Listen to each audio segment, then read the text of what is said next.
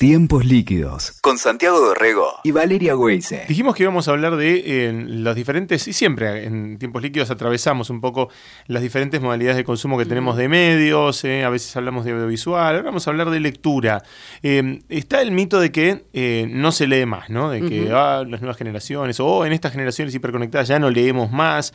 y después están los que sostienen todo lo contrario. No, mirá, estás leyendo cada vez más, nunca leíste tanto. Otra cosa, de otro este, modo. Claro pero por ahí estás leyendo conversaciones en WhatsApp. Bueno, en, ese camino, o por lo menos en ese, en, esa, en ese entrecruce, em, nos interesaba hablar con Francisco Alvarelo. Él es el autor de Lectura Transmedia. Es un libro este, que justamente explora eh, cómo, se, cómo se lee, cómo se escribe, cómo se conversa en este, en este mundo de pantallas en el que estamos inmersos. ¿Cómo te va, Francisco?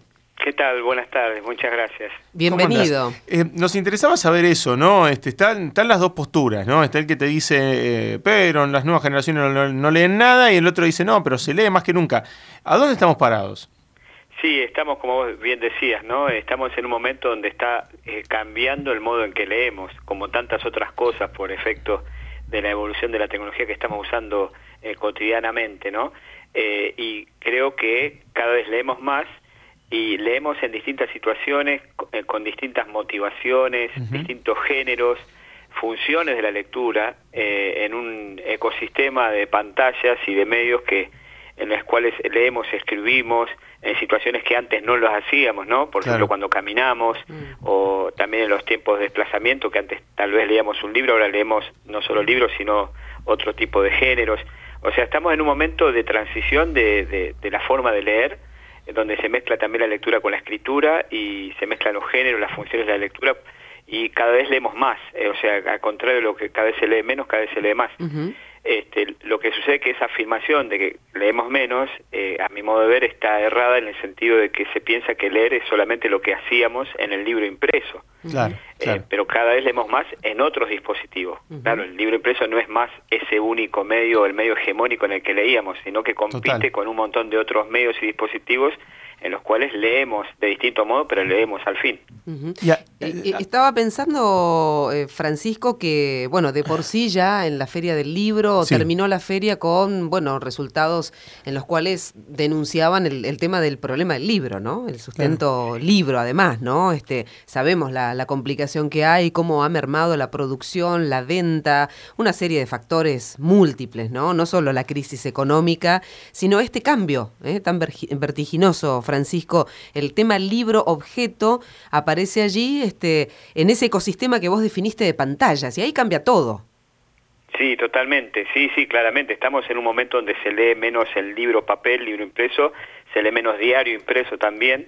Eh, y digamos eh, donde van mutando los eh, por una cuestión económica como vos habéis mencionado pero también cultural donde se lee quizás libros en otros dispositivos no tanto en el ebook, que se, se, pensaba en su momento que el ebook iba a, desplazar, como siempre sucede, al libro papel. No fue tanto el éxito del ebook, por lo menos va creciendo, pero eh, progresivamente, pero sí, eh, eh, el caso del smartphone es, es un fenómeno de que leemos cada vez más en el smartphone, de vuelta, distintos tipos de textos, pero sí, esto implica de algún modo un, un, digamos, un descenso en la cantidad de libros que se, que se compran y se producen, a lo que se suma también la dificultad de, la distribución, ¿no? Donde lo digital es tan fácil y, cada vez parecería, parecería que es más difícil distribuir libros en papel, la logística, la distribución, tener stock, hay un montón de cuestiones que claramente eh, no ayudan mucho a que circulen y se vendan más libros en papel.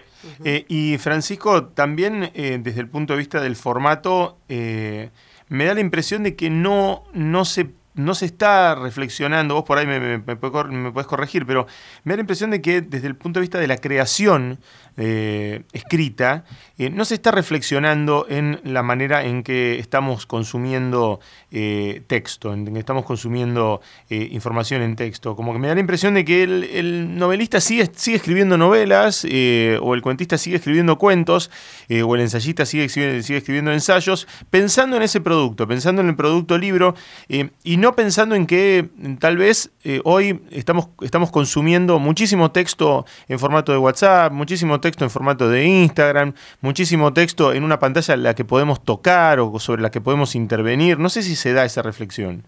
Sí, mira, yo no conozco eh, el ámbito de la ficción, por ejemplo, no mucho en cuanto a la escritura de los, eh, digamos, los autores que siguen escribiendo en el formato tradicional, pero hay claramente como como con todo eh, cambio, digamos, en el ecosistema, una parte más conservadora que sigue produciendo libros eh, de modo tradicional y de algún modo hay como una cerrazón a nuevas textualidades, pero por otro lado hay mucha mucho movimiento tal vez por afuera, digamos, de la industria o, por afuera y por adentro, porque por ejemplo, un fenómeno notable en los últimos años son los youtubers o los booktubers, que son estos chicos que escriben, eh, hacen reseñas de libros, mejor dicho, en YouTube y terminan imprimiendo libros, o youtubers que terminan siendo éxito y, y, venden libros en la feria del libro. Como claro, pegan la vuelta, sí.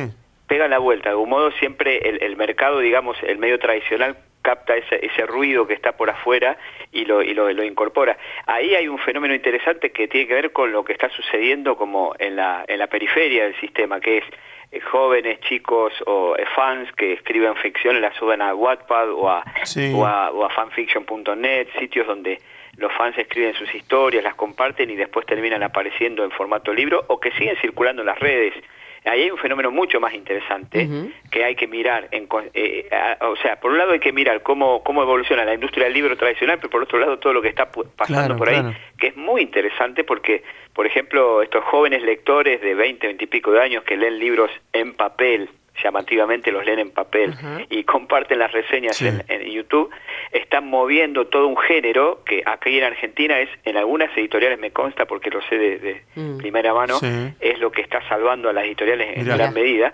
están empujando un género que es el adulto joven, novelas como, no sé, Convergente, eh, bueno, todo el fenómeno de Harry Potter que sigue teniendo vigencia, eh, orientadas a, chicos y a jóvenes, eh, donde estos, eh, digamos, influencers de la lectura, podríamos decir, eh, tienen que ver con la circulación de estos libros, ¿no? Claro, claro. Ahí son libros y, libros este, largos o tradicionales, ¿no? Pero también lo otro, Francisco, que, mm, que, se discute mucho es el contenido de qué leen y como que todo parece tener que ser demasiado corto eh, en ese mundo de, de atracción o gancho de las pantallas, como que se asocia que esos nuevos modos de lectura también tienen que ser muy... este muy rápidos, muy este, muy cortos, fragmentados, muy fragmentados, claro. ¿Es así, Francisco, o, eh, eh, no necesariamente?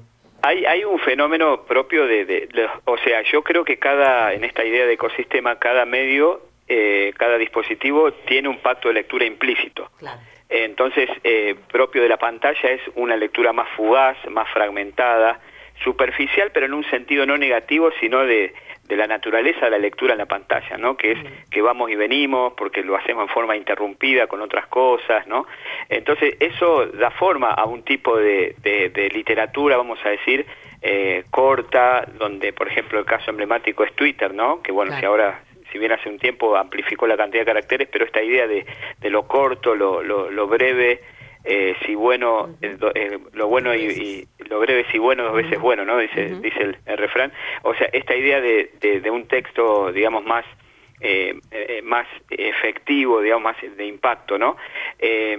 y hay como una como un efecto por así decirlo de estas de estos dispositivos que van en esa en ese orden no pero a la vez eso yo creo que no no quita la posibilidad de que sigan existiendo textos largos por ejemplo para novelas o para textos argumentales más extensos, incluso uno lo ve en la web, en formatos como Medium, que es una plataforma de textos largos, donde uno hace un scroll muy largo hacia abajo para leer con notas extensas, que uno dice que raro ver esto en la web. Eh, en su momento cuando aparece periodismo digital se dice, bueno, todos los textos tienen que ser cortos, ¿no? Y ahora no, no solo es así, sino que también hay textos quizás notas largas, que uno hace un scroll largo. O sea, e, es, muy complejo, pero sí me parece que estas, estos dispositivos tienden a generar un tipo de, textualidad más breve, más fugaz, eh, de leer varias cosas a la vez, de, mezclar, eh, distinto a antes cuando leíamos quizás en menos dispositivos durante más tiempo, pero eso tenía que ver con un momento cultural distinto al, que, al que vivimos ahora.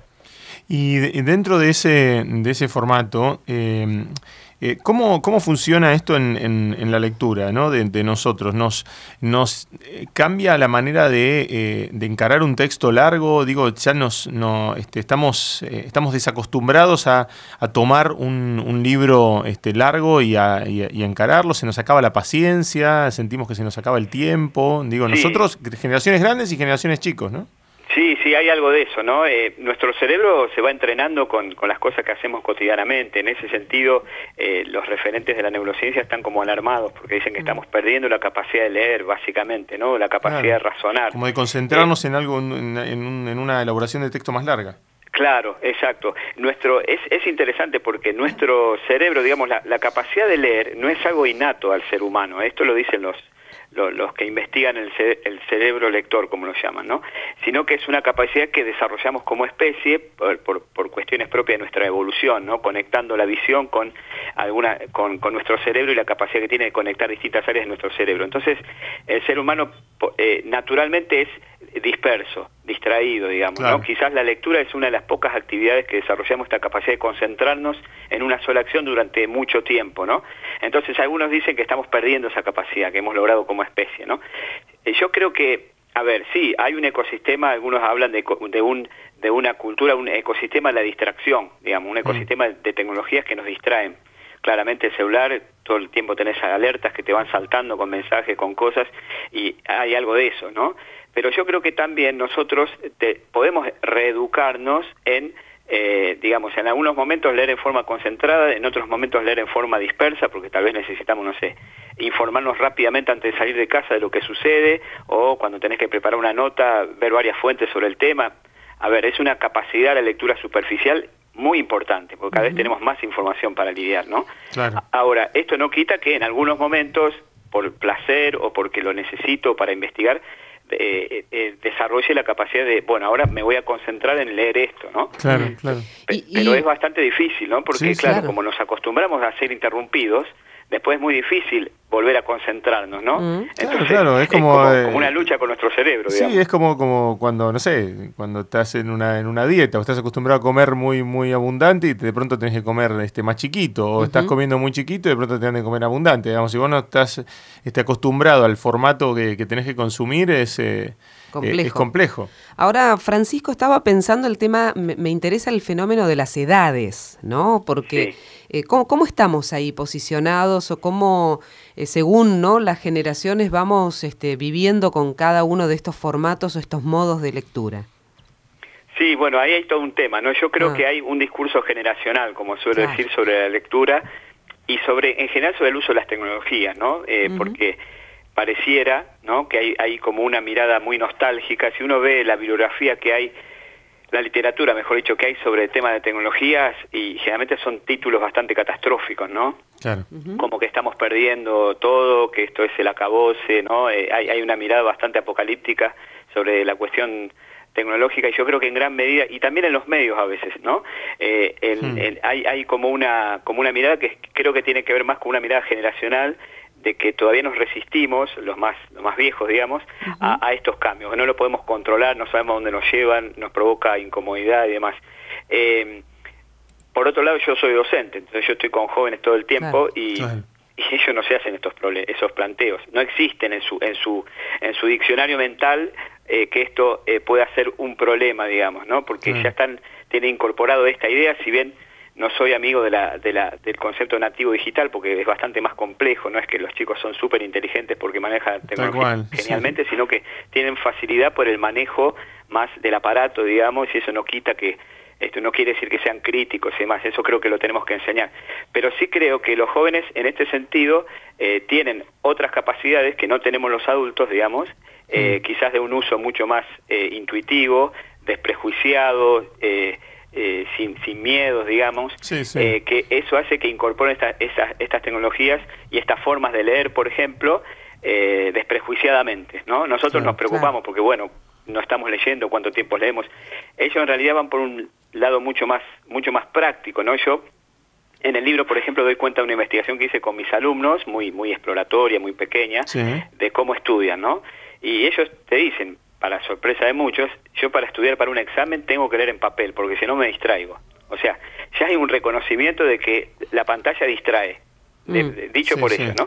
Pero a la vez necesitan, mientras van leyendo en papel para el examen, usar otras tecnologías en forma paralela para mm. mantener la concentración. O sea, necesitan distraerse para para concentrarse. Una cosa bastante a los adultos nos resulta llamativa, ¿no? ¿Cómo es ese entrecruce? Es decir, eh, por ejemplo, están leyendo, pero a la vez necesitan, por ejemplo, eh, buscar una palabra que no entienden en Google. O mandar un mensaje de WhatsApp a un compañero. O tomar nota, tomar nota en una compu, en una pantalla, en, una tablet. ¿Cómo? O tomar nota, digo, en el cel o en una pantalla. O tomar nota en el cel, o hay aplicaciones para eso también. Ah. Eh, ver videos de TED, charlas TED, por ejemplo, si, si es que la, materia que están estudiando eh, tiene ese tipo de, propuestas. Ah, para reforzar conceptos reforzar, digamos, ¿no? Porque por otro lado, lo, que tiene estas tecnologías como ganancia, que eso a veces no se ve, es que permite entrarle al contenido por distintos por distintos lugares, no solamente lo textual, sino la imagen, el video, la música, ¿no? Y ahí eh, ganamos eh, por otro lado, ¿no? Pero eh, yo creo que estamos en un, en un momento, digamos, de, bisagra, digamos, un momento bisagra de generacional en, el, en, el, en, la lectura, digamos, que todavía no terminamos de entender cómo nos está cambiando esta tecnología, pero claramente los más jóvenes la tienen muy incorporada y a mí me parece, por ejemplo, como, como docente, digamos, que tenemos una responsabilidad en adecuarnos a este contexto y decir, bueno, ¿de qué modo enseñamos, por ejemplo, la lectura crítica, no? Claro, claro, claro, aparte... Eh, lo que me parece que también pasa en el, en, el, en el lugar, en el aula, es que eh, se van a dar esas, eh, esos, eh, esos choques, ¿no? O sea, de pronto vos, vos tenés apuntes, vos tenés este, mm. libros, bibliografía y demás que están, obviamente, en un formato que, que, es más extenso este, o que es más complejo para lo que estamos acostumbrados a consumir hoy este, o encararlo como, como para estudio. Seguro, seguro. Una de las cosas que, que dicen los jóvenes es que el texto está hecho para todos igual y vos para buscar algo que, que, necesitas tenés que hacer como un recorrido, digamos, ¿no? Y, invertir un tiempo. En cambio, la pantalla, la búsqueda de información y más es directo y personalizado, ¿no? Entonces, hay un debate por ahí, por lo, por lo masivo, ¿no? Que de, de, mucha información, tal vez para a uno le pasaba cuando estudiaba, vos para hacer un resumen del texto tenías que leer un montón y hacías el resumen, ¿no? Ellos van mucho por ir directamente al, al nudo de la cosa, ¿no? De, no, no soportar eh, los rodeos que a veces uno encuentra en un texto, a veces sobre todo en la facultad a veces te ponen textos muy complejos, ¿no? Eh, que el, es medio enrevesado, el autor tal vez no es del todo claro, bueno, todo eso eh, eh, lo, lo, tratan de evitar e ir al nudo, ir al resumen, ir a, lo que está eh, más condensado, digamos, ¿no? entonces el tema es ver cómo lidiamos con eso, ¿no? Cómo ofrecemos materiales como para que sin dejar de ver la complejidad de un tema, a la vez ofrecerles puntos de acceso para que puedan incorporar los, con, los conceptos con facilidad, ¿no? sin, dejar de lado que siempre hay un esfuerzo, siempre tiene que haber un esfuerzo. Claro, claro, porque si no, si no, si no tensás ese, ese músculo, si no haces ese esfuerzo, eh, y tal vez este, lo estás este, sobreacostumbrando a, a, una, a un camino fácil, al atajo, ¿no? Sí, seguro. sí, Porque en un punto se lo tenés que enseñar también. Eh, en un punto le tenés que enseñar a estudiar también. Claro, sí, sí, sí. Este, el cerebro es un músculo, si vos no lo entrenás, eh, perdés esa capacidad, ¿no? Y el cerebro también es, es, es, dicen, es perezoso, digamos, ¿no? Va a buscar siempre el camino más corto. Entonces, Eh, ¿Y de quién depende?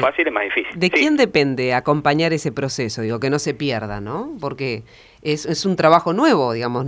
Justamente la tendencia es a, que sea perezoso, ¿no? A utilizarlo y, digo, ¿quién, quién se arremanga ahí este, y, propone el desafío? Y bueno, ahí...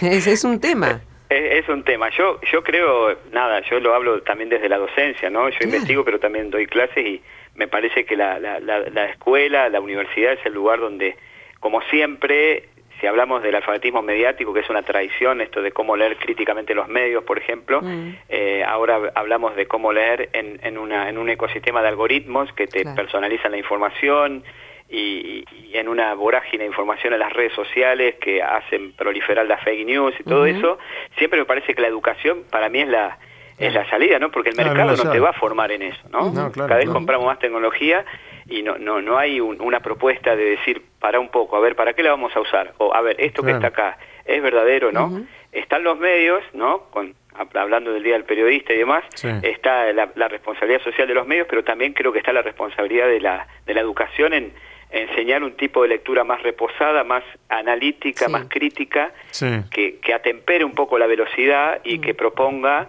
eh, ¿no? Como el número 5 la cancha, parar la pelota, mirar por dónde viene el partido, pensar la jugada, ver a dónde la quiero pasar, a quién, ¿no? Está bueno. Eh, me parece que ahí la, educación es el que es, la, es el, digamos, la que en este caso puede hacer la diferencia, pero bueno, no deja de ser difícil porque es como parece que siempre le, le asocia, le adosamos a la educación esa, esa obligación, ¿no? A los docentes, ¿no? Sí, sí. Francisco, eh, la verdad que muy interesante, ¿eh? Súper este, interesante. con vos eh, y para todos los que quieran saber un poco más, bueno, Lectura Transmedia es el libro de Francisco Alvaredo, eh, Alvarillo perdón, que es doctor en comunicación de, la Universidad Austral. Y gracias, Francisco. Gracias a ustedes por el llamado y bueno, eh, que tengan un buen domingo. Un abrazo. Hasta luego. Escuchaste Tiempos Líquidos con Santiago Dorrego y Valeria Weise. WeToker. Sumamos las partes.